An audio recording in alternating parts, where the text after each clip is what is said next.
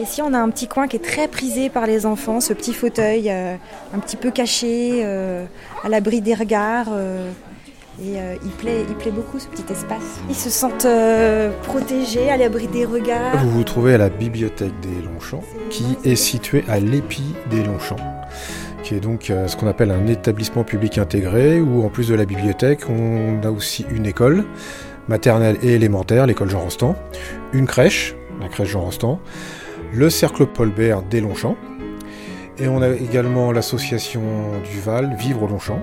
C'est Fabrice de Saint-Riquet et je travaille à la bibliothèque des Longchamps euh, en tant qu'assistant jeunesse. La bibliothèque, si on peut en revenir à la bibliothèque des Longchamps, elle est intégrée au réseau des bibliothèques de Rennes. Il y en a 11. Donc, nous, c'est celle qui est située sur le quartier des Longchamps, le fameux quartier 6, où il y a d'autres bibliothèques à proximité, comme celle de Morpas, Bélangeret et puis euh, Lucien Rose. En fait, ici, c'est euh, comme si on était dans un petit village. Laure, euh, je travaille à la bibliothèque des Longchamps euh, en tant qu'adjoint au secteur adulte. La halle, on peut la considérer comme euh, la place d'un village où, par exemple, le vendredi soir, il y a les paniers bio. Donc les parents viennent chercher les enfants à l'école, ils vont chercher leur panier, ils viennent à la bibliothèque, les enfants courent partout, ils rentrent dans la bibliothèque, ils repartent. euh, nous, quand on, circule, on peut circuler dans l'école, les enfants nous connaissent, ils nous disent bonjour, ils savent qu'on travaille à la bibliothèque. euh. Puis la, manière dont ça a été pensé, construit, je pense que ça, ça contribue beaucoup à cette ambiance-là, où l'idée c'était aussi qu'on puisse tout faire à pied. Donc que l'épi serait un peu l'équipement central, un peu de, enfin en tout cas l'équipement phare du, du quartier. On fait partie du, du décor, on va dire, hein, et puis des référents, on va dire, dans le quartier. C'est vrai qu'il y a des, des, que ce soit des enfants ou des parents. euh, ah, bonjour, bonjour Fabrice, euh, bonjour Laure. Ça, c'est assez, euh, ça c'est un côté assez sympathique hein, quand même. hein, euh. Ça va. Qui fréquente la bibliothèque depuis très longtemps, assidûment. Il est passé en sixième, mais on est super content parce qu'il ne nous a pas lâchés. Et c'est la Edine, je me souvenais plus de ton, ton pseudo. Du coup, Oui. on a mis S. Charuto 19. Saruto 19. Euh, c'est. Euh, pourquoi t'as- euh, c'est comme dans. Vous connaissez Naruto? Pour le remercier de sa fidélité, on lui a proposé de, de nous dire un peu tout ce qu'il aimait et de le mettre en présentation euh, sur une table. Notre particularité, à la fois, c'est la proximité et en même temps, c'est euh, le réseau. Il y a quand même derrière, on n'est pas euh, isolés les uns des autres. Toutes les bibliothèques sont rattachées et puis ça permet par exemple aux documents de circuler. C'est un service qu'on propose à la population qui est de plus en plus utilisé. C'est qu'un document qui par exemple va se trouver à la bibliothèque du Triangle, euh, quelqu'un qui fréquente la bibliothèque des Longchamps, par exemple un enfant qui a moins de mobilité qu'un adulte, bah, il peut très bien faire venir ce document et dans les 2-3 jours, euh, ce document, il peut venir le rechercher à la bibliothèque de son choix. Et ça, c'est quand même... euh, Moi, j'ai découvert ça ici en arrivant il y a 6 ans et je trouve que c'est un super service. C'est une BD. Moi, j'ai pas lu. Moi, ça me fait penser aux Chevaliers du Zodiac, mais heureusement, ce sont pas les Chevaliers du Zodiac parce que ça, c'est. Ça, c'est les Disney. En fait, euh, on en avait assez peu sur le réseau et du coup, on en a racheté. Et pourtant, ça, c'est des vieux. hein. Ça, par exemple, les, vieux, c'est des vieux, c'est des intégrales en fait. Et c'est des trucs qui ont été dessinés, enfin, dans les années 50, 60, ça marche du tonnerre. Ceux-là, ils sont empruntés, euh, je sais pas, ça fait 2-3 ans qu'on les a, ils ont dû être empruntés au moins 20 fois. Facile, ça marche à fond. C'est du comics en fait américain, hein. c'est très très bien en fait. hein. Ça n'a pas forcément bonne presse, ou une bonne image. Moi, je trouve ça super. Euh, pour les, la tranche d'âge euh, 8-10, c'est vraiment euh, c'est de l'aventure, c'est drôle. euh, Ça marche super bien. Ici, les parents nous demandent beaucoup, euh, voilà, je voudrais euh, un roman, euh, une BD pour mon fils. Mais les enfants, comme vous pouvez le constater là au bureau, eux-mêmes, ils ont leur, ils viennent, ils ont des listes précises, ils viennent avec des, euh, parfois des listes en disant, euh, ils savent exactement ce qu'ils veulent. Ils, peuvent, ils peuvent utiliser le catalogue, donc le, poste informatique, et ils le font. Et euh, ils prennent des notes et ils viennent nous voir. Je voudrais réserver le tome 2 euh, de la guerre des clans. et là, bah voilà, vous voyez, il y a cinq, cinq jeunes filles qui, qui viennent faire des réservations et elles savent exactement ce qu'elles veulent.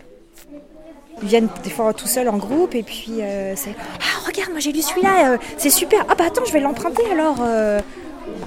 Et puis des fois, il va Ah, je voudrais réserver, mais c'est un tel, elle est là, mais je le prendrai après. Euh, voilà. Ils sont ici, euh, ils sont super à l'aise. Vous vous appelez comment? Christine. Ça fait cinq ans que j'habite dans le quartier. Et je fréquentais même la bibliothèque avant d'habiter le quartier. J'ai écumé pas mal de bibliothèques de Rennes. Je ne les connais pas toutes, mais, mais c'est une de mes préférées. Moi, je viens pour emprunter. Et c'est la première fois que je fais un atelier d'écriture ici avec Fabrice. Mais je fais beaucoup d'ateliers d'écriture par ailleurs dans d'autres bibliothèques. C'est un atelier d'écriture autour des mots oubliés. Apostillé, euh, Valétudine, Bachelet, Boniface, Songe pour le misère, Roger Bon, Songe malice, Parachronisme. La bibliothèque, longtemps, ça a été un endroit, en particulier en France, où on venait pour emprunter des livres. On ramenait ceux qu'on avait empruntés, on repartait avec ceux qu'on empruntait, et puis c'était tout. Et depuis quelques années, euh, c'est des lieux qui ont vraiment évolué, puisque euh, c'est des endroits où effectivement on continue d'emprunter des, livres, mais on peut aussi y, pratiquer des activités. Bon, en plus on propose du numérique, on propose beaucoup aussi de la vidéo et puis de la musique, mais ça, ça fait quand même pas mal d'années. Et on propose aussi des activités sur place, euh, comme euh, des ateliers. Euh, il y a des bibliothèques qui en font, suivant certains quartiers, qui vont faire des ateliers tous les mercredis, par exemple. Là, on n'est pas dans la littérature, mais en même temps, on est quand même dans la création. Et je pense que les bibliothèques, c'est aussi, c'est aussi un lieu créatif, c'est un lieu aussi de création où on met la création sous toutes ses formes, où on essaye en tout cas de mettre la création en, en, en valeur, quoi, par exemple. Et c'est compatible avec euh, la pratique de la lecture euh, qui nécessite une plus. concentration et du silence. Ça s'appelle la cohabitation des publics. Voilà. C'est pas toujours facile. Euh, bon, effectivement, voilà, par exemple, quand vous êtes arrivé, il y avait une classe.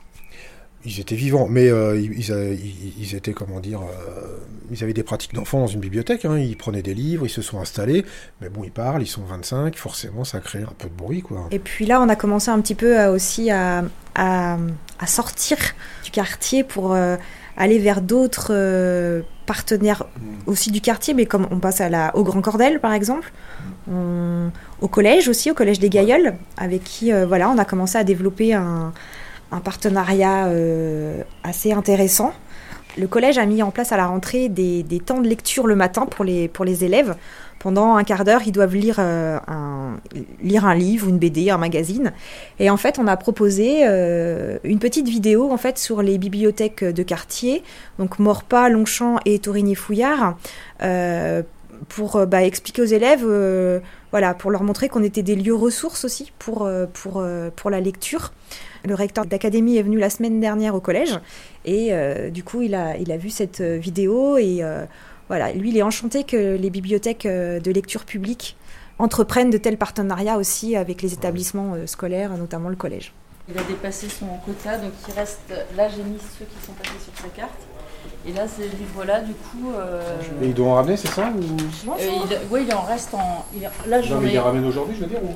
Là, il en a ramené un aujourd'hui.